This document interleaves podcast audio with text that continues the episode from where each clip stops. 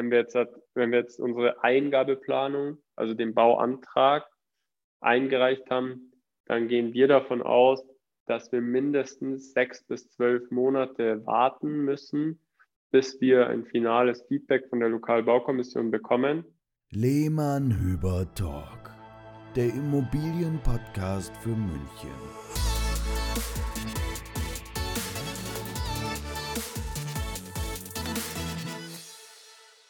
Hallo und herzlich willkommen zur nächsten Folge des Lehmann Hüber Talk und ausnahmsweise heute in Folge 54 zum ersten Mal nicht der Lehmann Hüber Talk, sondern nur der Hüber Talk. Marc ist heute leider nicht dabei, aber dafür habe ich mir einen Gast eingeladen. Und, Hallo. Ähm, servus, äh, es ist der Sebastian Utz von SU Wohnbau. Grüß dich. Servus Sebastian, grüß dich. Grüß dich. Ja, Freut mich hier zu sein. Ja, sehr gerne. Ich freue mich auch. Und ähm, ihr, liebe Hörer, habt euch ja ähm, immer mal wieder gemeldet, auf un quasi unserem Aufruf gefolgt, ähm, dass ihr euch mal Themenwünsche und Gastwünsche ähm, bei uns einreichen könnt. Und da fiel öfters mal der Wunsch, doch mal einen Münchner Bauträger einzuladen und mal so ein bisschen aus seinem Leben und seinem ja, beruflichen Tun zu lernen und zu erfahren, wie das denn so ist, weil das ist ja für viele ähm, da draußen so ein bisschen eine Blackbox. Was macht eigentlich ein Bauträger? Was erlebt er so? Wie kalkuliert er? Wie ja, agiert er auf dem Immobilienmarkt? Und ähm, deswegen werden wir da heute mal ein paar Einblicke gewinnen. Ähm, bevor wir dazu kommen, ähm, wie immer, ihr kennt das, liebe Zuhörer und Zuhörerinnen, ein kurzer Werbespot. Ähm, ich stelle euch wieder einmal die EcoBlue AG als unseren Werbepartner der heutigen Folge vor. Die EcoBlue ist ja bekanntermaßen eine Finanz- und Vermögensberatung aus München. Und wenn ihr ähm, Vermieter seid von einer oder mehrerer Wohnungen und keine Lust mehr auf den Verwaltungsaufwand habt, den so ein Vermieterdasein mit sich bringt, oder ihr mit dem Gedanken spielt, in eine Immobilie als Kapitalanlage zu investieren, euch aber vor dem damit verbundenen Stress noch etwas scheut, dann haben wir da jetzt die Lösung für euch nämlich den Immobilienbetreuungsservice der EcoBlue. Das heißt, die EcoBlue, ähm, die Experten, die Immobilienexperten dort ähm, sind quasi für euch wie eine Art Immobiliensekretariat, ähm, kümmern sich schon ab dem Kauf der Immobilie um alles, was äh, benötigt wird, wie Grundschuldbestellung, Abnahme, Begleitung von äh, Baumaßnahmen, Mietersuche, Mieterhöhungen, Sondereigentumsverwaltungen. Sie prüfen die Nebenkostenabrechnungen, und die äh, Agendas der Eigentümerversammlungen koordinieren und wickeln die Reparaturen, Instandhaltungsmaßnahmen ab, begleiten euch bei steuerlichen Themen mit eurem Steuerberater zusammen ähm, und nehmen sogar eure immobilienrelevante Post an und bearbeiten sie, prüfen Rechnungen und Bescheide und so weiter. Also ihr seht, es gehört einiges dazu, wenn man Immobilieneigentümer und Vermieter ist, nicht nur beim Kauf, sondern auch während der Haltedauer und deswegen hat die EcoBlue den Anspruch, euch ein gutes Gefühl mit dem Invest zu geben, gepaart mit Ruhe und Freiheit, sodass ihr euch den anderen wichtigen Dingen im Leben widmen könnt. Wenn ihr mehr dazu wissen wollt, ähm, nehmt doch einfach mal mit der EcoBlue Kontakt auf, ähm, am besten über deren Website ecoblue.de. Das schreibt sich E-C-O-B-L-U-E.de und ich packe den Link auch nochmal in die Show Notes. Und jetzt Werbung Ende, zurück zur Folge mit Sebastian. Servus, nochmal.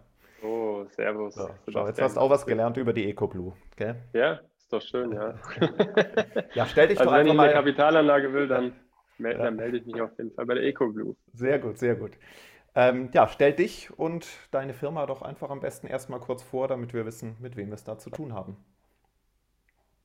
Genau, mein Name ist Sebastian Utz, hast du ja schon gerade gesagt, äh, mit der gleichnamigen Firma SU Wohnbau GmbH im Prinzip.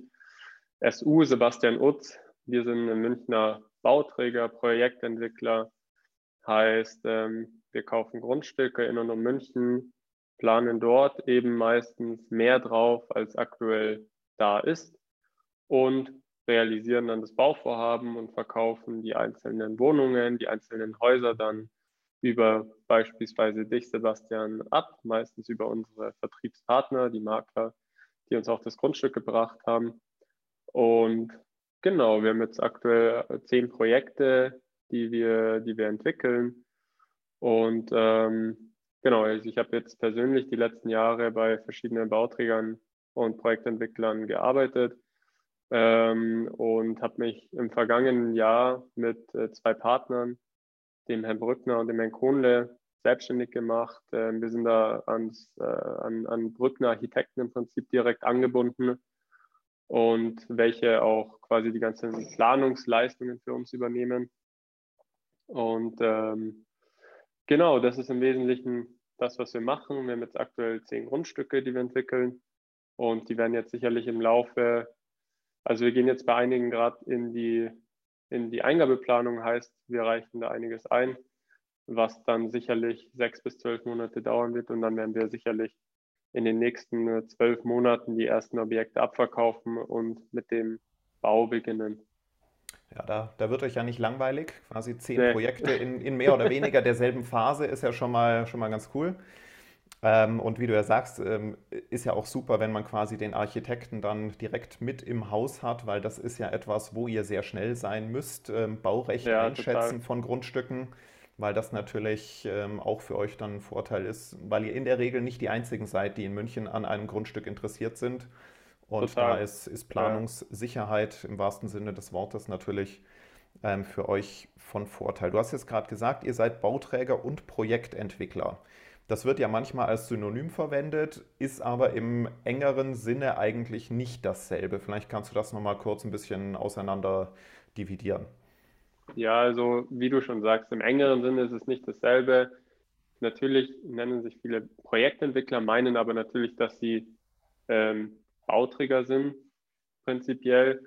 Grundsätzlich vom, vom Wort her ist es so, Projektentwickler ist derjenige, der das Grundstück kauft, das Baurecht schafft, das Projekt entwickelt und dann entweder verkauft oder auch dann als Bauträger auftritt und das Grundstück dann auch bebaut und abverkauft oder im Bestand hält, je nachdem. Ähm, genau, Bauträger an sich ist einfach derjenige, der als äh, Bauherr auftritt, derjenige, der das Grundstück entweder davor schon selbst entwickelt hat oder das entwickelte Grundstück gekauft hat, das dann bebaut ähm, als, als Eigentümer oder als Bauherr und dann entweder in den Verkauf geht oder das Ganze im Bestand hält und es vermietet. Aber im Prinzip derjenige, der alles koordiniert, der den ganzen Bau koordiniert und selber auch der Eigentümer ist. Das ist der Bauträger und wie gesagt der Projektentwickler, der, der auch der Eigentümer ist, ist auch entwickelt, aber es dann in einigen Fällen auch wieder verkauft. Aber nicht muss natürlich. Also man, kann es natürlich auch selber realisieren, so wie wir es auch tun. Ähm, natürlich kalkuliert man auch immer verschiedene ähm, Exit-Szenarien oder Verkaufsszenarien. Und ähm, ja, es ist auch nicht ausgeschlossen, dass eins von zehn oder irgendwann eins von 20 Objekten auch mal nur entwickelt wird und wir nur als Projektentwickler auftreten und nicht als Bauträger. Ähm, aber wie gesagt, das wird sich dann sicherlich, sicherlich immer ergeben und das ist, glaube ich, bei keinem im Markt anders. Ähm, man schaut quasi immer das äh, Vorhaben bezogen, wie kann man welches Projekt ähm, ja am besten realisieren oder umsetzen, beziehungsweise dann auch wieder verkaufen. Hm. Also das genau. heißt, so von, von den ersten Phasen machen Bauträger und Projektentwickler mal grundsätzlich dasselbe. Das heißt, sie kaufen das Grundstück an, ähm, schauen, was kann man darauf bauen, ähm, kümmern sich um den Bauantrag, bis das alles quasi steht und fertig beplant ist und Baurecht geschaffen ist. Und der ähm, Projektentwickler, so wie ich das verstehe, ähm, verkauft dann das beplante Grundstück mit Baurecht an einen, ähm, also wenn er es nicht im Bestand halten will, an einen in der Regel Privatnutzer, an eine Familie oder sowas und gibt dann aber gleichzeitig noch den Generalunternehmer, also die Baufirma mit dazu.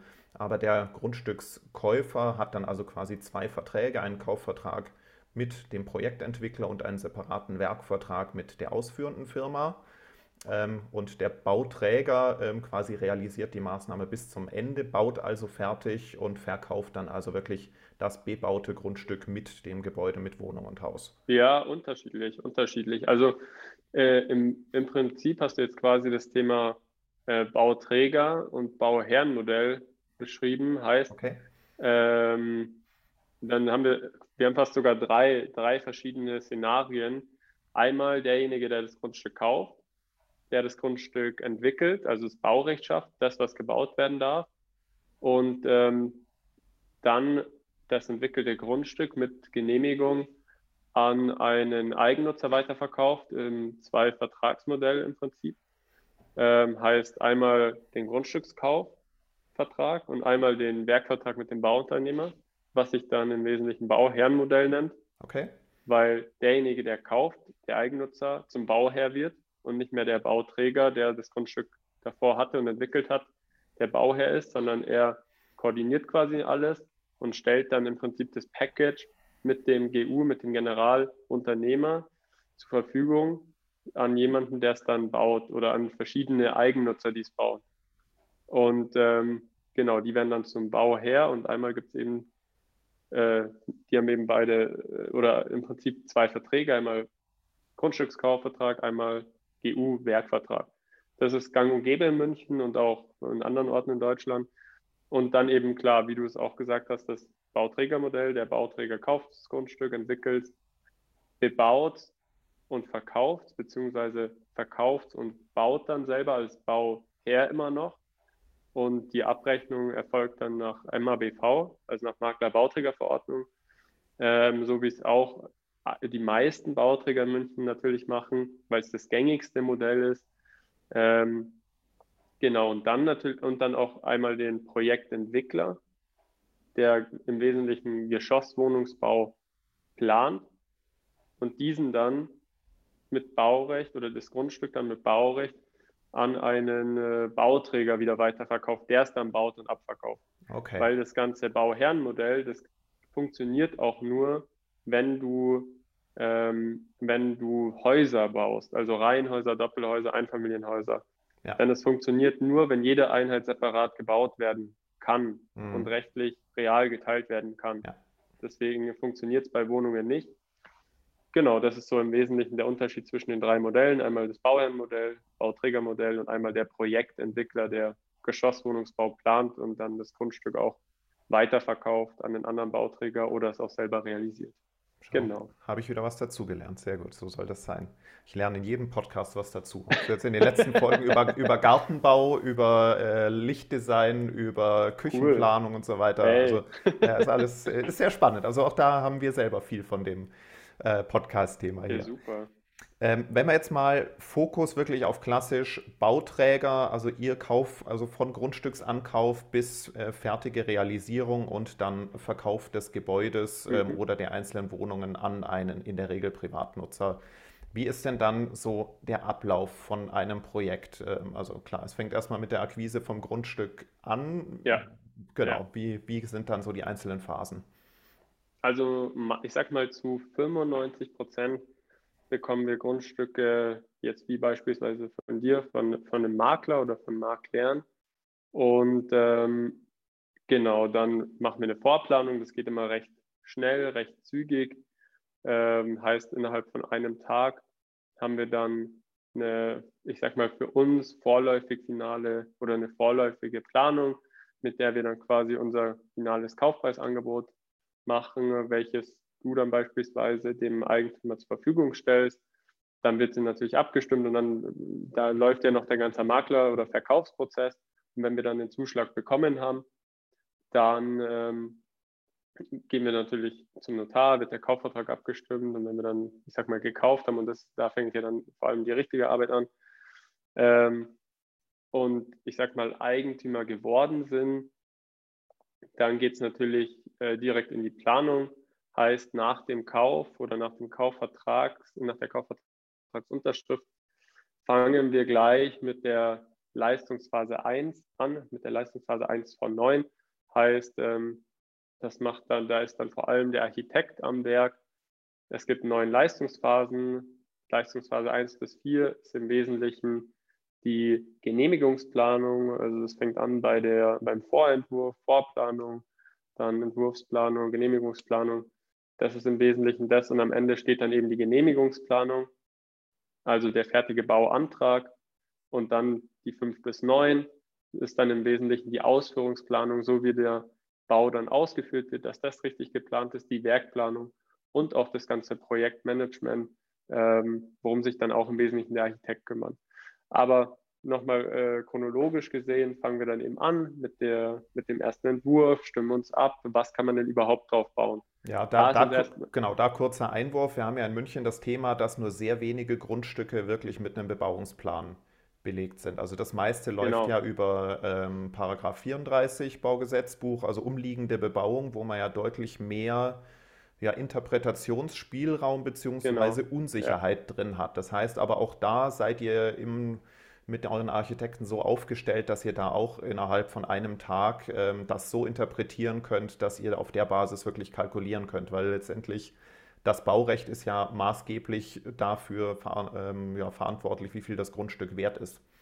Ja, also das ist, das ist natürlich das, wo auch ja am Ende des Tages äh, der eine mehr sieht, der andere weniger sieht, weil es da einfach Interpretationsspielraum gibt und nicht genau definiert ist, ähm, was denn genau drauf geht. Und ähm, das ist auch das, was wir im Wesentlichen machen.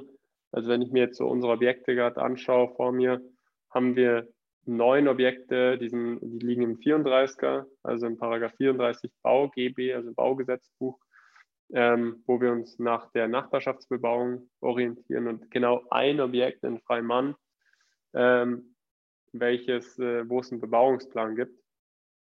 Und ähm, genau, also ich sag mal, die Vorplanung machen wir in großen Teilen schon vor dem Kauf. Und wenn wir es dann gekauft haben, befassen wir uns natürlich nochmal intensiver damit, ähm, schauen wirklich, was geht drauf, ähm, kriegen wir da noch was hin, da noch was hin was uns natürlich trotzdem besonders wichtig ist, ist, dass wir genug Freiflächen haben, dass die Wertigkeit der Grundstücke nicht drunter leidet unter den ganzen Baumassen, die dann eben draufkommen. Ähm, wir versuchen nicht nur eine reine Abstandsflächenarchitektur zu produzieren. Heißt, wenn du was baust, dann musst du ja auch immer Abstand zu deinen Nachbarn und den Grundstücksgrenzen der Nachbarn halten.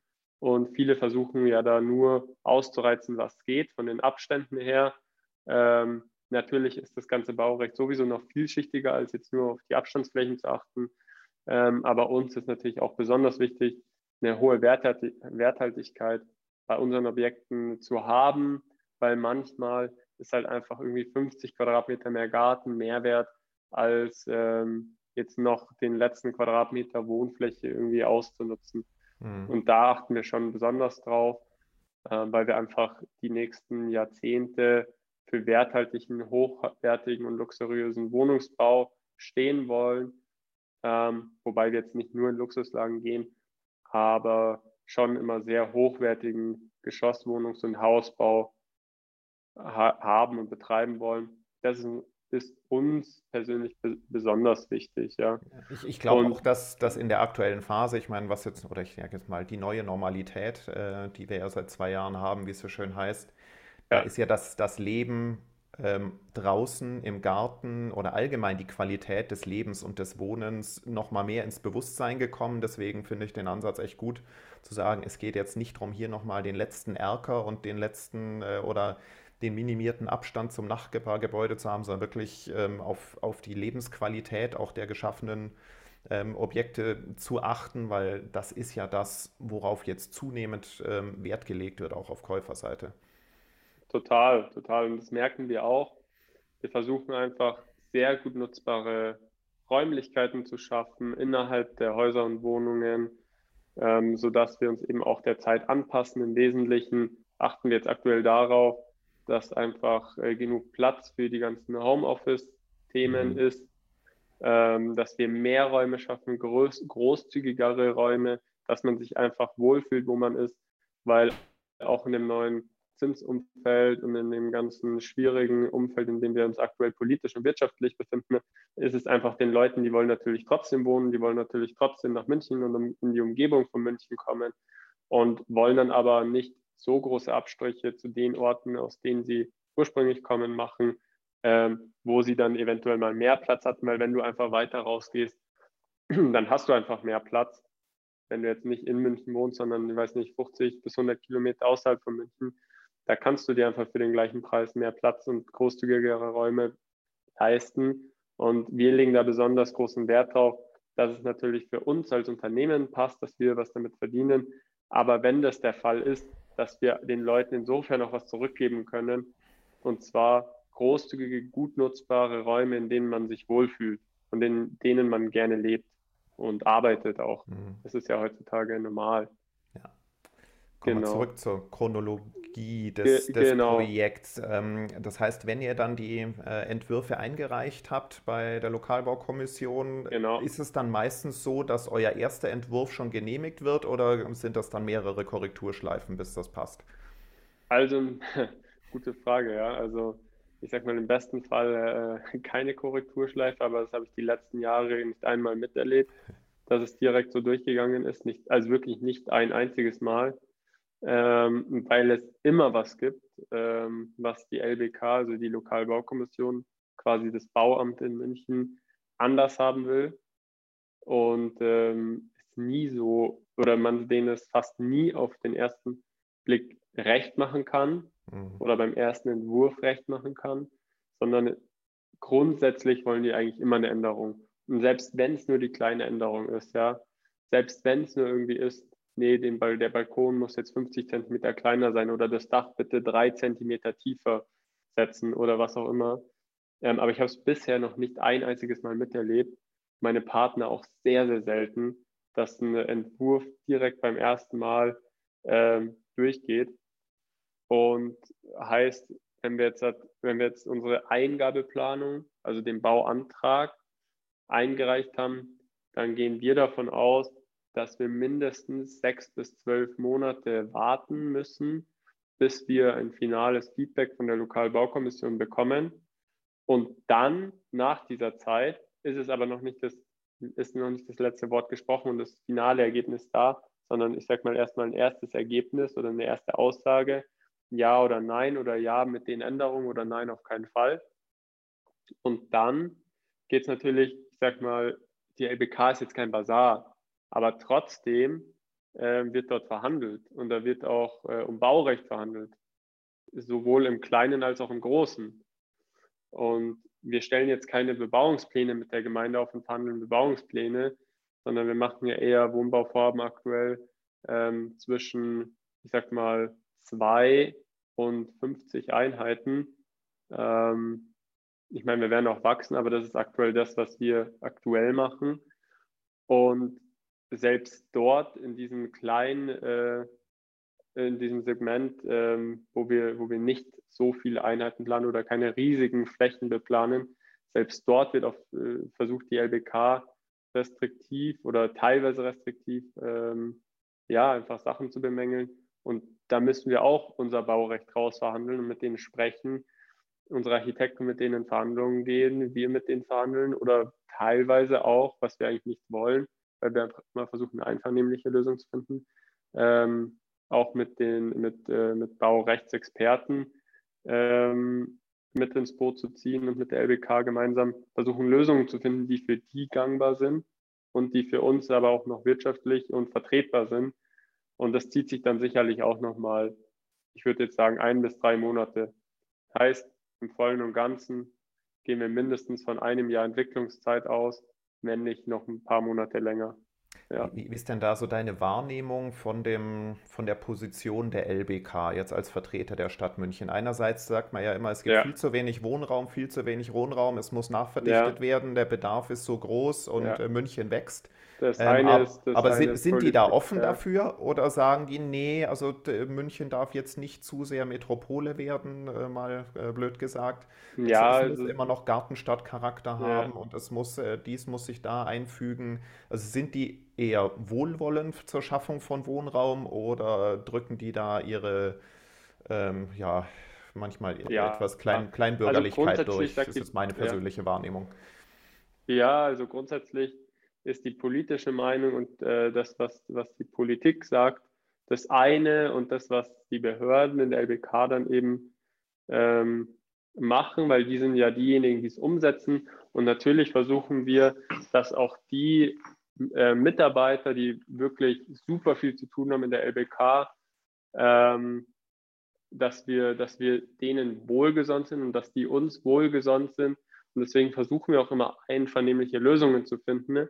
Und man muss ja auch sagen, dass die LBK oder die Mitarbeiter in der LBK in einer wirklich schwierigen Position sind ähm, und es wirklich nicht jedem recht machen können. Auf der einen Seite, also sie haben ja die LBK oder die Mitarbeiter in der LBK, muss man ja auch mal so sehen oder verstehen, dass sie verschiedene Seiten haben. Einmal haben sie die übergeordnete Politik oder die, das, das, was die Politik im Prinzip will, und zwar mehr Wohnraum. Dann haben sie auch noch, ich sage mal, eine untergeordnetere politische Schiene, und zwar den Stadtrat. Ähm, und der Stadtrat will wieder was anderes, als, äh, Grund, als grundsätzlich in der Politik propagiert wird. Also der Münchner mhm. Stadtrat will das eine, die Politik sagt das andere und dann kommt der Bauherr, der maximal Wohn, äh, Wohnraum will und Baurecht will. Und so hat die LBK oder die Mitarbeiter in der LBK einfach so viele verschiedene Meinungen, denen sie irgendwie gerecht werden will oder muss. Und da kann man ja fast nicht alles durchgehen lassen, sondern man muss ja fast irgendwie restriktiv auch vorgehen oder es zumindest zeigen, dass man nicht alles durchgehen lässt. Ähm, weil die, das sind ja auch quasi Mitarbeiter, die einfach versuchen, einen guten Job zu machen ähm, und dann natürlich lange arbeiten wollen ähm, und ähm, nicht Angst haben müssen, dass sie jetzt irgendwie einen Fehler gemacht haben und zu viel genehmigt haben und dann mhm. irgendwie versetzt werden oder so. Und deswegen habe ich da auch schon Verständnis für die ganze LBK und deswegen versuchen wir auch, oder gerade deshalb versuchen wir auch, ähm, einfach ein wohlgesonntes Verhältnis mit allen Mitarbeitern in der LBK aufzubauen und einfach gemeinschaftlich ähm, vertretbare Lösungen zu finden, die ähm, sowohl, ich sag mal, äh, die, ganz, die ganzen Grundstücke nicht überstrapazieren oder das gültige Baurecht überschreiten, aber auch nicht unverhältnismäßig wenig äh, genehmigt wird. Und bisher haben wir da meistens einen sehr guten Weg gefunden. Ähm, häufig wird natürlich propagiert, die LBK ist super restriktiv und die lässt gar nichts zu. Und ähm, ja, aber man kann es halt auch nicht nur aus einer Sichtweise sehen. Ja. Und ich finde, man muss auch ein bisschen Verständnis für die Mitarbeiter dort ähm, haben oder mitbringen, weil die wollen nun mal einen sicheren Job und haben nun mal einfach ähm, ähm, viel, also unfassbar viel Verantwortung, was, was auf deren Schultern lastet. Und ähm, ja, also ich finde es schon eine, eine, eine, also ich sag mal, ich finde es schon Wahnsinn, was die, was die LBK oder wen die LBK alles vertreten muss und die ganzen Mitarbeiter ja. in der LBK. Ja. Und deswegen würde ich es gar nicht nur aus der restriktiven, negativen Seite sehen, die lassen nichts zu, alles ist Gartenstadt und so weiter, was das auch viel ist und es auch nicht unbedingt schlecht ist, wenn man was erhält.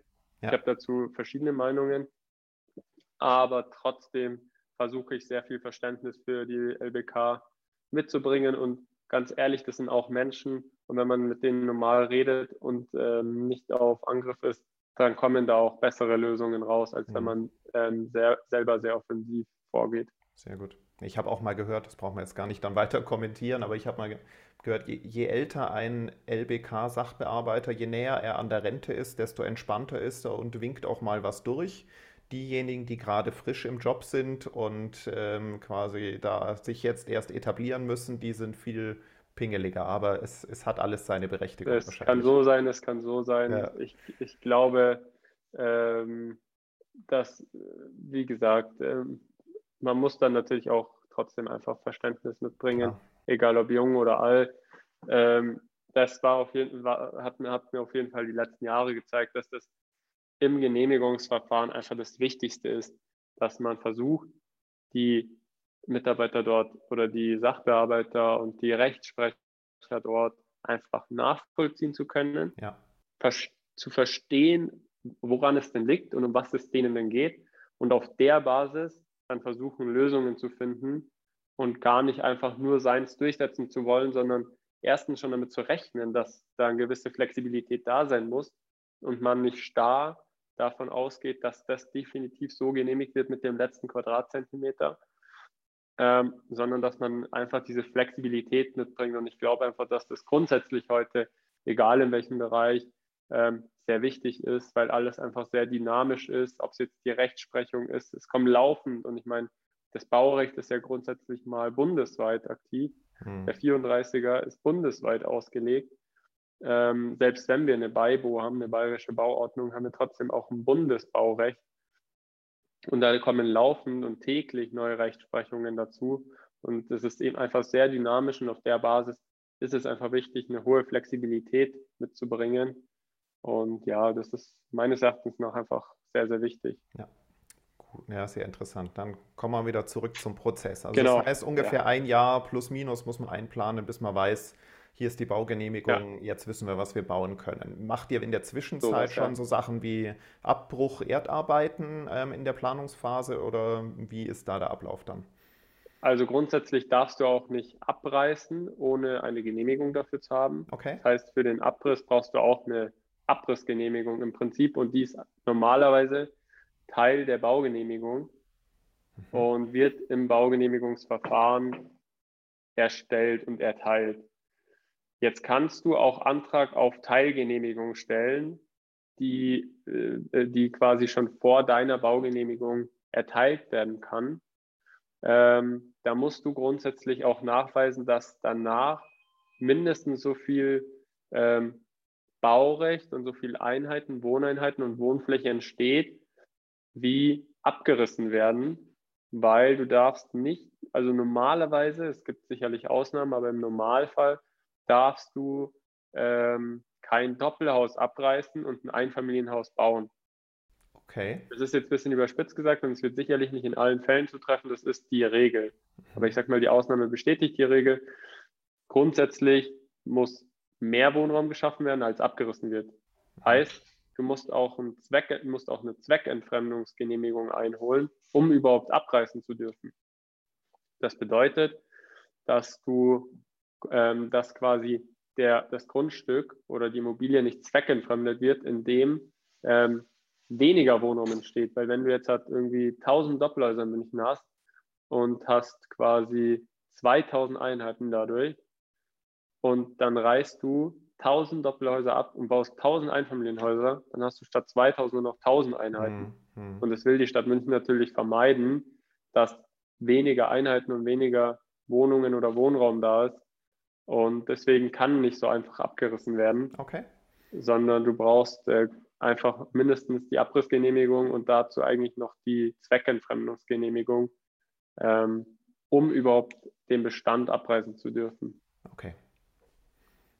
Gut. Und, und das, äh, und, und, darüber, genau. genau. Und das machen wir ja, das machen wir schon. Ähm, aber das, äh, wird, das funktioniert auch nur im Verfahren. Ich würde jetzt mal sagen, so, wenn jetzt mal das erste indikative mündliche Feedback von der LBK da ist dann kann, und man weiß, in welche Richtung es wahrscheinlich geht, dann kann man mit denen über eine Teilgenehmigung sprechen. Für den Abriss beispielsweise. Okay, und dann gebt, gebt, ihr aber auch Gas. Ich meine jetzt immer mal Abbruchunternehmen und äh, alle Firmen äh, Verfügbarkeit ja. angenommen. Ja. Ähm, ja. Dann geht es auch, aber dann Schlag auf Schlag äh, mit, mit, Doch, der, mit der Umsetzung. Definitiv. Ja, ja, ja. Okay, das heißt, genau. wie, wie lang, ähm, gut, ich meine, das ist jetzt natürlich schwer zu sagen, Bauzeit, ähm, ihr seid ja im Wesentlichen, soweit ich das mitgekriegt habe, im Bereich Doppelhäuser, Reihenhäuser, ist, glaube ich, so euer Kerngeschäft. Doppelhäuser, Reihenhäuser, unser größtes Objekt sind jetzt 25 Einheiten in Säulen, mhm. äh, 25 Wohnungen. Heißt, wir machen auch viel Geschosswohnungsbau. Okay. Also ich sag mal, das Wesentliche aktuell, wenn ich mir jetzt gerade äh, unsere Objekte anschaue, sind ähm, Wohnungen und ja, auch Doppelhäuser, Reihenhäuser, okay. Einfamilienhäuser, ähm, aber viel, viel Geschosswohnungsbau auch dabei. Okay. Ja. Und Bauzeit, ähm, was kalkuliert man da aktuell von, ja, ich sage jetzt mal, wenn, wenn der Altbestand abgerissen ist, bis zu Bezugsfertigkeit? Ja, also da kannst du definitiv davon ausgehen, dass du, oder dass wir jetzt in dem Fall 16 bis 18 Monate, drunter nicht, 16 okay. bis 18 Monate. Also von Abriss bis schlüsselfertiger Herstellung und Abnahme von TÜV oder Gutachter. Ja, okay. Genau. Das heißt, so ein ganzes Projekt ähm, ist dann etwas, wo ihr ungefähr mit zwei Jahren kalkuliert. Mind zwei, zweieinhalb. Mind ja, mindestens zweieinhalb, zweieinhalb Jahre. Ja, also okay. zweieinhalb bis drei Jahre von Ankauf bis Verkauf aller Einheiten und Fertigstellung des Baus. Und Vertrieb der neuen Einheiten startet in der Regel, wenn die Baugenehmigung da ist, dann erstmal vom Plan weg. Und ja, genau. je nachdem, wie der Markt so drauf ist, ist dann wahrscheinlich auch alles weg, bevor der Rohbau steht. So ist es in der Regel, so war es die letzten Jahre. Also im Normalfall erstellen wir die Vertriebsunterlagen, wenn die Baugenehmigung da ist, wenn wir 100 Prozent sicher wissen, was wir bauen, dann erstellen wir auch erst die Vertriebsunterlagen. Das dauert sicherlich, äh, ich sag mal, zwei Wochen bis drei Wochen. Mhm. Wenn die fertig sind, dann gehen wir in den Vertrieb, dann äh, starten wir, beziehungsweise wir haben ja keinen eigenen Vertrieb, sondern unser Vertriebspartner ähm, geht dann in die gängigen Portale. Im Wesentlichen, das waren jetzt die besten Erfahrungen für uns die letzten Jahre. Ähm, Neubaukompass und ImmoScout. Mhm. Ähm, und ansonsten, das ist jetzt, sage ich mal, äh, direkt nach nach äh, Erteilung der Baugenehmigung. Und dann fangen wir sicherlich auch nach ähm, Abverkauf von 30 Prozent den Bau an. Ähm, das hat den Hintergrund, dass die Bank dann auch das äh, Darlehen für den Bau freigibt, wenn mindestens, also meistens 30, ähm, wenn es ein größeres Objekt ist, vielleicht auch 40 Prozent der Einheiten verkauft sind. Mhm. Ähm, da gibt nämlich die Bank eben den, den Kredit, das Darlehen für den Bau frei und dann kann begonnen werden. Und ähm, genau, das ist so im Wesentlichen der Ablauf und dann dauert es eben, sage ich mal, 16 Monate und dann oder 18 Monate im schlimmsten Fall. Mhm. Und dann steht auch der ganze Baukörper oder die Baukörper. Ähm, genau, das ist jetzt so, ich sag mal, die Norm. Ja, meistens verkaufen wir auch alle Einheiten vor Fertigstellung des Rohbaus ab. So war es, wie gesagt, oder wie du schon angesprochen ja. hast, die letzten Jahre.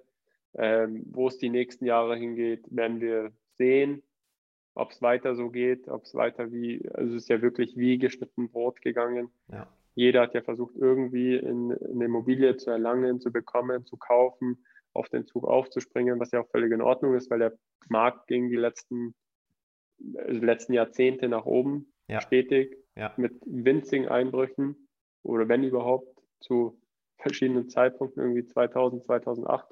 Aber wenn man sich einmal die eine Kurve ansieht, ist es nur ein nach oben orientiert. Zumindest seit, genau, seit, seit 2010 nur nach oben, davor ja, ja mal ein bisschen seitwärts. 90er genau. Jahre waren ein bisschen schwieriger, ein bisschen wellenhafter. Das äh, waren da nochmal ganz andere Voraussetzungen. Am, am, ja. Ich komme später nochmal ja. drauf, dich nach deiner Einschätzung der Marktsituation oder ein bisschen Prognose zu fragen, aber jetzt gucken wir erstmal so auf äh, Kalkulation Stand ja. heute, weil letztendlich, wenn ihr den Ankauf eines Grundstücks kalkuliert, müsst ihr ja immer mal Annahmen treffen bezüglich dessen, für wie viel ihr es dann in einem, anderthalb Jahren verkaufen könnt und wie ja. hoch dann die Baukosten ja. sein werden. Genau. Das war natürlich jetzt in den letzten 10, 12 Jahren immer etwas zugunsten der, der Bauträger. Mhm. Ähm, in anderen Marktsituationen kann das natürlich auch mal schwierig werden, wenn man da zu optimistisch kalkuliert. Ähm, aber jetzt vielleicht erstmal allgemein, wenn du ein Grundstücksangebot bekommst, ohne dass du jetzt genaue Zahlen oder Internas äh, ausplaudern musst, wie sieht allgemein so eure Kalkulation aus? Alles gut, also ich kann äh, dich und deine Zuhörer da gerne relativ äh, genau mitnehmen. Wir haben natürlich den Grundstücks, Grundstückskaufpreis, zum einen, da kommen dann die gängigen Nebenkosten wie die Maklerprovision, Notarkosten, Grunderwerbsteuer dazu. Dann haben wir noch einen Gemeinkostenfaktor intern, den wir immer umlegen, weil wir haben ja nicht nur projektbezogene Kosten, sondern wir haben auch, äh, ich sag mal, unternehmensinterne Kosten, ähm, die wir versuchen, so genau wie möglich auf die Projekte umzulegen mhm. Ähm, und das einzukalkulieren. Was gehört da zum Beispiel dazu? Dazu gehört Werbung, Akquisearbeiten, ähm, dazu gehören äh, Büro, Miete, Mitarbeiter, ähm, unser Projektmanagement, ähm, unsere Projektmanagerin, unser Backoffice. Ähm, okay. Dazu, das sind so im Wesentlichen so die wesentlichen Internas, die wir da, die wir da umlegen in der. Kalkulation. Und genau, dann haben wir also jetzt chronologisch gesehen, haben wir dann ähm, die Planungskosten, die wir, die wir haben, also Planungskosten für die Genehmigungsplanung, Leistungsphase 1 bis 4 Und dann haben wir natürlich noch im Nachgang die, äh, beziehungsweise nach der Genehmigungsplanung kommen dann so Themen wie ähm, Abgeschlossenheitsbescheinigung, Teilungserklärung. Das kommt dann chronologisch gesehen danach. Ähm, währenddessen läuft die ganze Zeit die Zinsuhr, heißt, mhm. wir haben mhm. die Zwischenfinanzierung für die Bauantragsphase. Ähm, jetzt nicht mehr mit irgendwie 2% pro Jahr, sondern eher deutlich oder eineinhalb noch vor ein, zwei Jahren, sondern eher äh, zweieinhalb, drei oder noch mehr Prozent pro Jahr und noch eine Bearbeitungsgebühr von der Bank zwischen 1 und 2 Prozent. Und genau, das haben ja Privatleute, haben das meistens nicht, aber im äh, ge ähm, gesellschaftlichen Bereich beziehungsweise im gewerblichen Bereich hat man noch immer eine Bearbeitungsgebühr noch bei der Bank dazu. Und das Agio, so wird es im Prinzip verrechnet. Mhm. Ähm, genau, und dann kommt im Wesentlichen auch, wenn die Baugenehmigung erteilt ist, ähm, kommt die Baugenehmigung und dann kommen ja schon die ganzen Baukosten wie Abriss, ähm, dann noch die Baunebenkosten wie die Statik, Prüfstatik, Vermessung der Grundstücke, ähm, die ganze Haustechnikplanung, Elektroplanung, Grünplanung, so die ganzen Fachplanungen fürs Haus, damit auch, ich sag mal, so detailliert wie möglich alles geplant ist, damit der Bauunternehmer es auch genauso umsetzen kann, ohne dass es irgendwelche Fragezeichen beim Bauunternehmer gibt. Mhm. Das ist dann nochmal ein großer Kostenblock. Und ähm, genau, dann hast du ja im Prinzip eben, wie schon gesagt, Abriss, dann die Baukosten von, man hat da die letzten Jahre waren es sicherlich irgendwie zwischen 3.000 und 4.000 Euro, jetzt sind es eher zwischen 4.000 und 5.000 Euro. Genau, ähm, pro Quadratmeter Wohnfläche des genau. realisierten Objekts, ja. Mhm. Genau, je nach, je nach Ausführungsstandard. Ja. Wir haben jetzt ein Objekt in Nymphenburg aktuell in der Nähe vom Schlosskanal. Da wird es definitiv mehr, also ganz, ganz sicher deutlich über 5000 Euro pro Quadratmeter mhm. Äh, Baukosten. Ähm, dann hast du teilweise manchmal noch Erschließungskosten. Meistens ist es aber erschlossen, alle Leitungen liegen da. Ähm, und ähm, genau dann nochmal die ganze, das ganze Thema Außenanlagen kommt immer nochmal zusätzlich dazu. Ja, und dann kommt, gehen wir in den Vertrieb ich sag mal, wenn wir die Baugenehmigung haben und die, Unterbau, äh, die, die ganzen äh, Genehmigungsunterlagen und die Vertriebsunterlagen fertig haben ähm, und uns vorliegen, dann kommen ja auch schon die ersten Vertriebskosten auf uns zu, ähm, wenn die ersten Einheiten verkauft sind. Ähm, dann haben wir die Vertriebsprovision nochmal ähm, für, den, für den Vertrieb von uns, der den Neubau verkauft. Ähm, genau. Und am Ende des Tages kommen dann gar nicht mehr so viele Mehrkosten, sondern am Ende vielleicht noch Gutachter ähm, und ähm, ja, Gutachten, TÜV-Abnahme und ja, sonst kommt da jetzt gar nicht mehr so viel, so viel dazu. Ja, und also das heißt, das ist es im Wesentlichen. Ja, also im Ankauf läuft es ja dann wahrscheinlich so, ihr überlegt euch, ähm, für was, also ihr trefft plausible Erwartungen, wie viel man dort bauen kann an Quadratmeter Wohnfläche, genau. für welchen Quadratmeterpreis ja. man die verkaufen kann, plus Stellplätze. Ähm, das ist dann quasi mal die, äh, der, der, Ausgangspunkt und dann genau. rechnet ihr wahrscheinlich rückwärts, äh, was genau. kostet mich die Herstellung, Baukosten, Baunebenkosten, äh, Abriss, Genehmigung und all, all solche Dinge. Und dann wollt ihr ja wahrscheinlich auch noch ein bisschen Geld verdienen, also irgendwie eine prozentuale Marge wird dann auch noch mit drinstecken genau. und dann habt ihr quasi das Budget für den Grundstücksankauf inklusive Kaufnebenkosten. So nehme ich das jetzt mal an. Ge genau, genau. Also ich meine, die Baukosten können wir am Ende des Tages am Anfang auch nur pauschalisieren. Mhm. Ähm, Bauunternehmer sind jetzt oder im Prinzip arbeiten wir ja mit Einzelvergabe. Heißt, wir kriegen so schnell nicht die Angebote von jedem einzelnen Gewerk, ähm, aber wir inflationieren quasi immer hoch ähm, nach äh, Marktlage im Prinzip Genau, weil ihr eben dieses eine Jahr, eine anderthalb Jahre Zeitversatz habt zwischen genau. Kalkulation und, ja. äh, und Fakt. Ja. Genau, ja. genau, genau. Okay. Und heißt, wir nehmen die aktuellen Baukosten oder von aktuellen Projekten die Baukosten, inflationieren die nach aktueller Marktlage und Zinssituation hoch. Und genau, und dann nehmen wir die Baukosten an, ob die dann am Ende günstiger sind oder höher. Das ist dann mit allen Projekten eine Mischkalkulation wahrscheinlich. Ähm, aber ich denke, wir liegen da meistens ganz gut. Ähm, Genau, ja. Ja. Erfahrung zahlt sich da sicher aus. Aber wobei, wenn man natürlich so eine Kalkulation anstellt, ich meine, wir machen ja auch was Ähnliches, wenn wir Grundstücke in den Verkauf bekommen, dann machen wir ja auch nicht nur Bodenrichtwert mal Grundstücksgröße, weil das führt in der Regel nicht zum richtigen Ergebnis. Da haben wir auch schon mal einen Podcast, glaube ich, dazu gemacht oder ja. Blogartikel sondern wir machen immer zur Absicherung auch nochmal, also wenn es jetzt ein äh, Bauträger-Grundstück potenziell wäre, was wir in den Vertrieb bekommen, stellen wir ja genau dieselbe ähm, Annahme an. Für uns ist es natürlich erstmal ein bisschen einfacher, weil wir kalkulieren dann immer mit den Stand heute Angaben. Ja. Das heißt, für ja. wie viel könnte man das heute verkaufen, was reserviert, äh, ähm, realisiert werden kann? Wie hoch sind die Baukosten heute? Weil wir natürlich nicht im Risiko drin hängen. Ähm, für euch ist es natürlich schon spannend, Ihr könnt nur Annahmen treffen bezüglich Verkaufserlösen. Ihr könnt nur Annahmen äh, treffen bezüglich Baukosten. Das ist natürlich gerade in den letzten ein, zwei Jahren auch für viele Bauträger wahrscheinlich zum Boomerang geworden, wenn man dazu äh, ja, zu entspannt äh, kalkuliert oder zu ja. optimistisch. Ähm, gut, Genehmigungsgebühren und all solche Dinge, Kaufnebenkosten, Grundstück, das ändert sich nicht groß auf ein, zwei Jahressicht, das ist relativ klar. Ähm, ja. Jetzt einfach mal eine Frage, die du beantworten darfst, aber nicht musst. Äh, Marge, Bauträger nach Gesamtinvestitionskosten in München wahrscheinlich so 10 bis 15 Prozent. So in der Range, genau. Okay. Also auf jeden Fall ja. in der Range. Okay. Manche ein bisschen mehr, manche ein bisschen weniger. Ja. Aber so in der Range. Also ich glaube, bei größeren Bauvorhaben ist es meistens weniger oder vielleicht ein bisschen weniger mhm. und bei kleineren ein bisschen mehr. Klar. Ja, ja genau. Okay, gut. Und dann wisst ihr halt, habt ihr eine unterm Strich ein Ergebnis, wo ihr sagt, das ist euer Angebot für das Grundstück, um das es geht. Und entweder genau. der Verkäufer nimmt es an oder nicht. Entweder weil er genau. nicht eure ja. Kalkulation nicht einsehen will, auf einer Wolke schwebt, was ja manchmal vorkommt, mhm. bei Grundstücken. Ja ähm, oder weil ein anderer Bauträger etwas optimistischer kalkuliert und mehr zu zahlen bereit ist oder ein privater mehr zu ja. zahlen bereit ja. ist. Das ist ja durchaus ein Thema, was wir jetzt letztes Jahr gemerkt haben, als wir ein Grundstück in, äh, in Bogenhausen verkauft haben.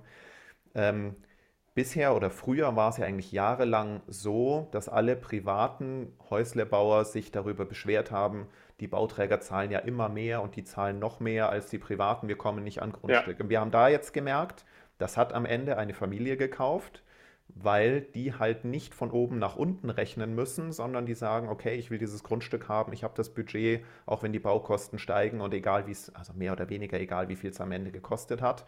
Da habe ich mit vielen Bauträgern telefoniert und die haben gesagt, wir können Stand jetzt, wenn wir solide und vorsichtig kalkulieren, nicht mehr die Grundstückspreise zahlen wie ein Jahr vorher, einfach weil die Baukosten uns aus dem Ruder laufen und wir vorsichtiger rangehen müssen. Und da war plötzlich dann der so ein bisschen die Umkehr, dass die privaten Interessenten wieder ähm, vorne dran waren ähm, bei den Zahlungsbereitschaften. Aber ja. da könnte ich mir jetzt, und da kannst du auch gleich gerne noch was dazu sagen, vorstellen, wenn die Zinsen jetzt gerade wieder so steigen, haben wir auch in den letzten Podcast-Folgen drüber gesprochen, ähm, und dass dann vielleicht die Kalkulation von Privaten mit einer 10, 15, 20-jährigen Zinsbindung wieder verhagelt und die sagen, puh, jetzt bin ich nicht mehr bereit, diese Grundstückspreise zu bezahlen, aber ihr ja wahrscheinlich mit äh, variablen Finanzierungen arbeitet, nehme ich mal an. Ja. ja ähm, oder genau. zumindest sehr kurzen Zinsbindungen, die in der Regel von den Zinsen dann wieder günstiger sind, äh, als was die Privaten mit ihren langen Zinsbindungen bekommen, dass ja. es jetzt sich wieder vielleicht äh, zugunsten der Bauträger umdreht in der, in der Kalkulation. Es kann, ich glaube, es kann so sein, es kann so sein. Ähm, das, wird, das wird die Marktsituation. Und ich glaube, es ist auch, ich glaube tatsächlich, es ist lageabhängig und baurechtabhängig. Ähm, das ist, glaube ich, einer der mhm. größten mhm. Faktoren. Also ich glaube, in Lagen wie Bogenhausen oder wie wir in Nymphenburg, also wir haben es auch wirklich nur ganz knapp ähm, vor jemanden gekauft, der, ähm, der eigentlich mehr zahlen wollte okay. ähm, am Ende. Also wir haben ein bisschen mehr geboten und am Ende des Tages wollte der dann nochmal mehr zahlen, war auch ein privater, mhm. ähm, war auch jemand, eine Privatperson, die dort ähm, eine größere Villa hinstellen wollte ähm, für sich und seine Familie. Ähm, und wir haben es jetzt gekauft, ja, sind uns mit den Verkäufern eben einig geworden, weil die dann auch nicht nochmal hin und her bieten wollten, weil denen dann noch einfach eine sichere Abwicklung ja wichtig war, wir auch eine Anzahlung gemacht haben von 200.000 Euro am gleichen Tag, ohne Absicherung im Prinzip, äh, was denen dann auch nochmal ein Argument für die war, dass sie es äh, uns, uns gegeben haben, das Grundstück. Ähm, genau, das machen wir jetzt nicht immer und auch das ist auch nicht immer der Fall. Ich hatte die Themen, ähm, ich sag mal, im Wesentlichen in, ich sag mal, äh, besseren Lagen, wie, wie schon gesagt, irgendwie in Isernähe oder in Harlaching ist es häufig so, in Nymphenburg. ähm, Bogenhausen, so diese, diese Top-Lagen, wo halt einfach sehr viel Freiflächen sind, sehr große Einfamilienhäuser und Villen. Mhm. Ähm, da ist es tatsächlich häufig so. Oder wo der Nachbar dann sagt, hey, ich kaufe mir das Grundstück noch dazu, einfach um noch mehr Platz zu haben und noch mehr Ruhe zu haben ja. und ähm, kein, äh, keinen da zu haben, der dann neben mir baut. Ähm, das ist dann häufig in solchen Lagen so. Aber jetzt in Lagen wie, also in normalen, guten Lagen, äh, Trudering, Obermenzing, Berg am Leim, äh, da wo wir, da, da haben wir die meisten Objekte, sage ich mal, oder in Freimann auch. Mhm. Da ist es jetzt also sehr selten so, dass oder natürlich, also ich würde jetzt nicht sagen nie, aber auf jeden Fall seltener als jetzt in äh, Top-Lagen, dass, der, dass eine Privatperson mehr zahlt als ein Bauträger, wenn ein hohes Baurecht da ist und man viel Fläche generieren kann, weil grundsätzlich muss der äh, oder würde der Eigennutzer ja mehrere Einheiten mitbezahlen, die er gar nicht braucht. Ja. Und das passiert im Normalfall wirklich nur in Top-Lagen.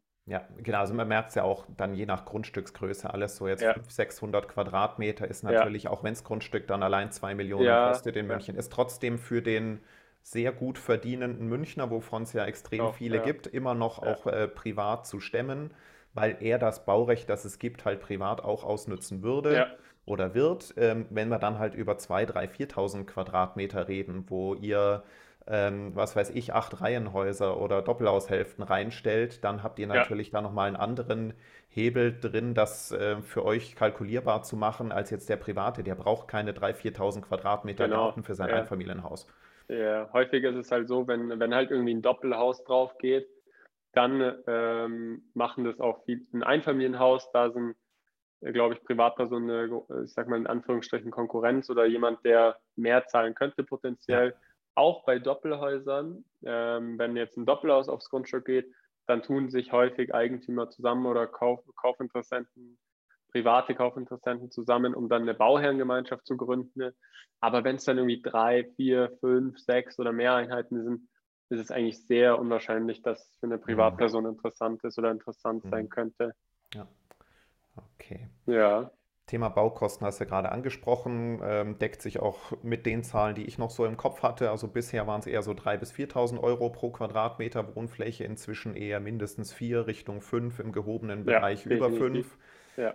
Äh, ich meine, man liest ja regelmäßig, äh, es gibt immer noch Knappheit sowohl an äh, Handwerkern als auch an Material. Ja. Wie mhm. siehst du oder wie kalkuliert ihr denn mit welchen Beträgen jetzt in Hinblick auf Projekte für die nächsten ein bis zwei Jahre? Wird das noch teurer oder kommt da wieder eine Normalisierung rein? Was ist so, ja. ich meine, wissen tust du es natürlich ja. auch nicht, aber wovon nee, geht ihr aus? Klar. Also wir gehen auf jeden Fall von noch etwas steigenden Baukosten aus, die sich, ich sag mal, die jetzt eventuell nochmal mehr steigen im Verhältnis als die Inflation und dann, ich sag mal, in den nächsten ein bis fünf Jahren sicher, sich sicherlich an die Inflation wieder anpassen werden, wenn mhm. sich das vom Bauvolumen, was gebaut wird und von den äh, vorhandenen Rohstoffen ähm, einpendelt oder eingependelt hat, dann denke ich, wird sich das wieder so Richtung Inflation, die ja inzwischen sehr hoch ist, irgendwo zwischen 3 und 5 Prozent pro Jahr dann einpendeln.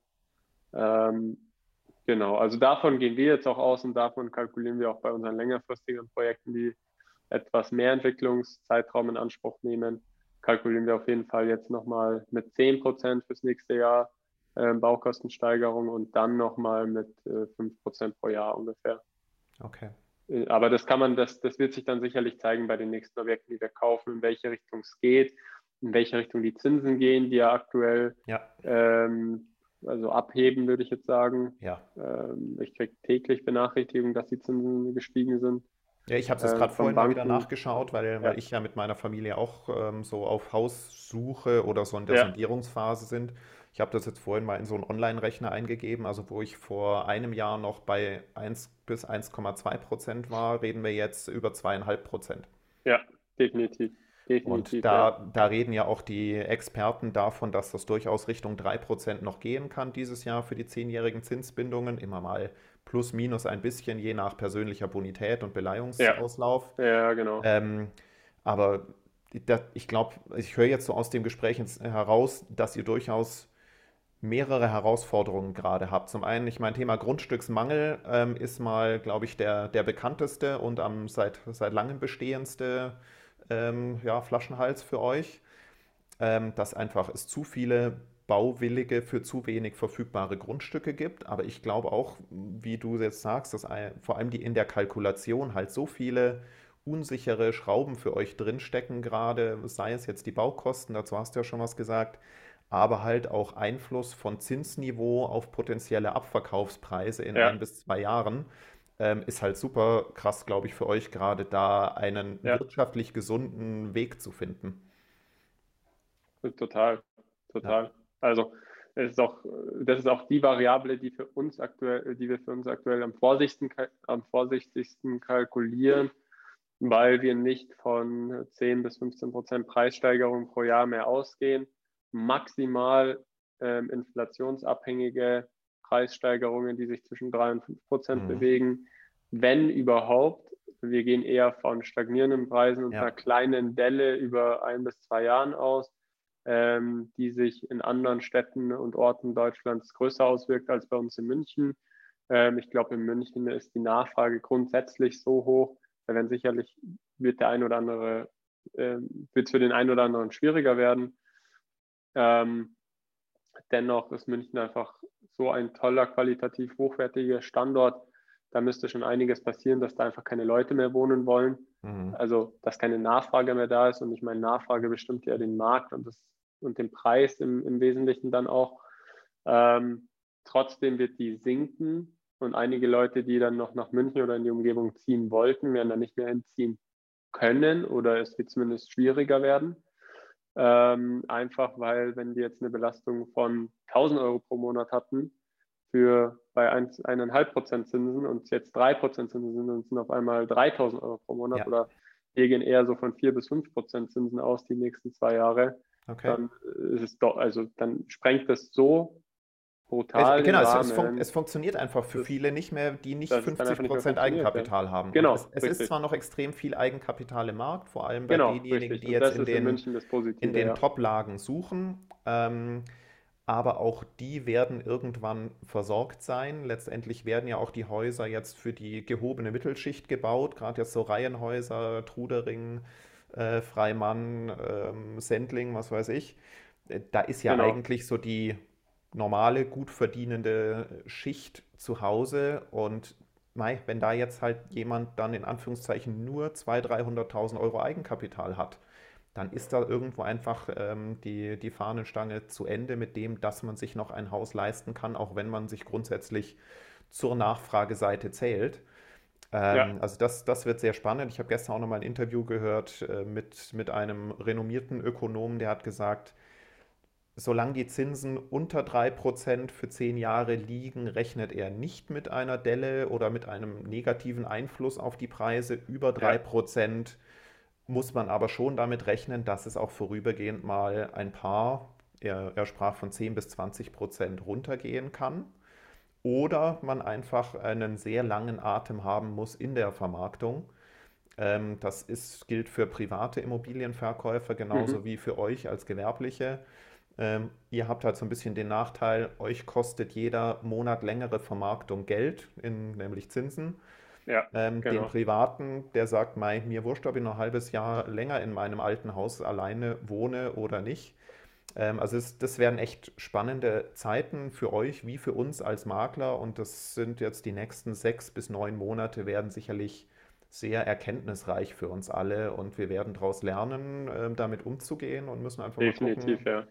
worauf es hinausläuft. Interessant. Ja, da bin ich mir sicher. Cool. Nee, dann bin ich eigentlich so meine, meine Liste mal durch. Hast du noch irgendetwas, was du, was dir auf der Seele brennt, was du zu dem Thema ergänzen möchtest? Nee, also grundsätzlich äh, sind wir weiter auf der Suche nach Grundstücken und ähm, wir wollen auch weiter Geschäft machen, wir wollen weiter bauen, wir wollen äh, tolle Sachen, äh, tolle, tolle Objekte schaffen, tolle Häuser, Wohnungen mhm. bauen und äh, den Leuten da draußen Mehrwert bieten und ähm, ja, tollen Wohnraum schaffen, tollen Wohnraum entwickeln, tollen Wohnraum bauen. Und das wollen wir auch weiterhin machen äh, nur weil die Marktlage so ist, wollen wir nicht, äh, wollen wir jetzt nicht kein Geschäft machen oder warten ab, sondern das ist nicht die Antwort drauf, sondern die Antwort ja. drauf ist, weiterzumachen und ähm, trotzdem flexibel zu sein und auch Flexibilität und Anpassungsbereitschaft ähm, in, in Themen wie Grundrissen und mhm. ähm, der ganzen, der ganzen Projektentwicklung zu zeigen, sodass wir dann ähm, bedarfsorientiert für die Leute, die was haben wollen, es immer noch so anbieten können, dass ein Großteil der Leute es sich leisten kann. Und ähm, das wollen wir weiterhin machen. Und ich bin mir auch sicher, dass trotzdem ähm, München ein toller Markt ist, ähm, ja. der noch unfassbar viel Potenzial hat. Ja, absolut. Davon bin ich sicher. Ja. Ähm, die letzte Frage, die wir unseren Interviewgästen immer stellen, äh, ist, Fällt dir spontan irgendeine Story, ein Erlebnis aus deiner Tätigkeit ein, wo du sagst, das war das Außergewöhnlichste, lustigste, skurrilste, seltsamste, ähm, von dem du uns äh, kurz erzählen kannst? Weil erleben tust du sicher viel. Ja, wir erleben tatsächlich sehr viel. Ähm, ja, also eine Sache, würde mir da gleich einfallen und zwar, ähm, das ist jetzt nicht super lustig, aber es ist halt schon skurril, sage ich mal. Ähm, es, grundsätzlich ist es ja möglich in, äh, in München, also es, es gibt ja eine hohe Nachfrage nach Hobbyräumen in München. Also viele versuchen ja Hobbyräume zu bauen und ähm, schauen dann, äh, wie sie unten im Untergeschoss auch maximal die Wohnfläche hinbekommen. Mhm. Und jetzt hatten wir bei einem Bauvorhaben das Thema, dass dann die LBK gesagt hat, also wir haben dann natürlich ganz normal geplant und geschaut, wie können wir auch unten ähm, einen hochwertigen Wohnraum schaffen und Aufenthaltsräume schaffen. Und wenn du bestimmte ähm, Parameter halt erfüllst, dann kannst du halt unten Aufenthaltsräume schaffen. Und die haben dann wirklich Aufenthaltsraumqualität mit bodentiefen Fenstern, im Ausstieg nach draußen und ja. so weiter. Ja. Und dann hat uns halt ein Mitarbeiter gesagt, ja, also es gibt, also es gibt keine, ähm, keine Aufenthaltsräume in, im UG. Also die gibt es nicht. Das, das geht nicht. Und wir haben es halt davor schon mehrfach genehmigt gehabt und mehrfach äh, genehmigt bekommen in verschiedenen anderen Fällen und anderen ähm, Bezirken. Und dort gab es das halt nicht. Also das mhm. war halt mhm. für uns, da, wir haben es dann auch da, dabei belassen und gesagt, okay, wir fangen jetzt keinen Rechtsstaat an, das ganze Projekt ist super ähm, und können wir zwar nicht nachvollziehen, aber es ist in Ordnung. Wir werden da jetzt nicht mehr mit unseren Baurechtsexperten weiter vorgehen, ähm, sondern wir lassen das dann so. Ähm, keine ähm, Hobbyräume als Aufenthaltsräume unten. Ähm, aber das haben wir davor tatsächlich noch nie gehört dass es das dann nicht gibt. Also das gab es nicht. Also ja. wirklich, gut, wirklich, es gibt es nicht. Das, das, ist ja ein, das ist ja ein Thema, das, ja. das uns seit Jahren begleitet. Das Thema Hobbyraum, Aufenthaltsraum, Wohnfläche, halbe Wohnfläche, keine Wohnfläche und so weiter. Ja. Also grundsätzlich, auch du darfst mich da wieder korrigieren, ich führe da mit fast jedem ein Gespräch drüber. Grundsätzlich ein Hobbyraum, wenn er einfach nur ein Hobbyraum ist, hat zwar vielleicht eine wohnraumähnliche Qualität, ist aber grundsätzlich mal keine, kein Aufenthaltsraum und keine Wohnfläche. Genau. Es genau. gibt aber ja, so wie du es gesagt hast, mit, äh, mit Außenausstieg, also das heißt, es muss einen zweiten Rettungsweg geben, also nicht nur so einen kleinen Lichtschacht, du musst eine bestimmte Quote an Fensterfläche pro Grundfläche des genau, Raumes haben. Ein Achtel ein Fensterfläche ja. als Grundfläche, genau. Und, und da und, eine, und Raumhöhe 240, glaube ich. Genau, 240. Und das sind, glaube ich, so die wesentlichen Kriterien, wie man es ne. unter Umständen doch hinkriegt, ja. Genau, und äh, du musst nach draußen schauen können, also muss ein Sichtbezug nach außen da sein. Ähm, genau, Reicht da eine einem, Abböschung oder was? Äh, nee, du musst einfach, wenn, wenn man im Raum steht, musst, ich, ich kenne den Winkel jetzt gerade nicht, ja. aber es gibt einen bestimmten Winkel, der muss äh, mit Sichtverbindung nach außen vorhanden sein. Äh, wenn du eine, ähm, äh, also wenn du quasi eine Fensterhöhe von mindestens oder von maximal 80 Zentimetern hast, ähm, da muss der Winkel quasi erfüllt sein. Mhm. Und ähm, genau, sind so ein paar Voraussetzungen, aber dann ist es okay. einfach faktisch, also per bayerische Bauordnung Aufenthaltsraum. Aber dort in den Baufarben, da gab es unten keine Aufenthaltsräume. Und ich meine, wir hatten das in verschiedenen anderen Fällen genehmigt gehabt und auch schwarz auf weiß von der, von, ich sag mal, Kollegen genehmigt mit Stempel und auch die Fläche genehmigt und äh, war, war witzig, weil dort gab es das halt nicht. Nein, gibt es nicht. Also haben wir nochmal besprochen, gibt es nicht. ja, das sind halt solche Themen. Aber äh, da ist das gleiche Thema, äh, Verständnis zeigen, ja. lösungsorientiert vorgehen. Wir mussten da auch nicht alles ausreizen, war auch in Ordnung dann. Deswegen ist es dann. Aber ist auf jeden Fall skurril gewesen und sehr interessant, ähm, wie die Ansichten differieren können. Aber wie gesagt, ja, Verständnis, ja. Lösungsbereitschaft, Flexibilität, das ist, okay. dann funktioniert es auch. Also, wenn, wenn ihr da draußen jemanden kennt oder ihr selber ein potenzielles Baugrundstück, gerne mit Altbestand ähm, in und um München, was ist so euer, euer Radius aus München raus? 60 bis 70 Kilometer maximal. Okay. Also wenn ihr da was habt, äh, was wisst, dann meldet euch gerne bei uns, Lehmann Hüber Immobilien, gerne per E-Mail info at lehmannhüber.de und dann leiten wir das dem Sebastian gerne mal weiter und dann schauen wir mal, ob ihr da zusammenkommt. Und äh, ja, nee, super interessant, ähm, was sich dann aus so einem äh, Interview äh, immer ergibt. Wie gesagt, ich lerne auch immer viel dazu. Danke für die sehr transparenten Einblicke.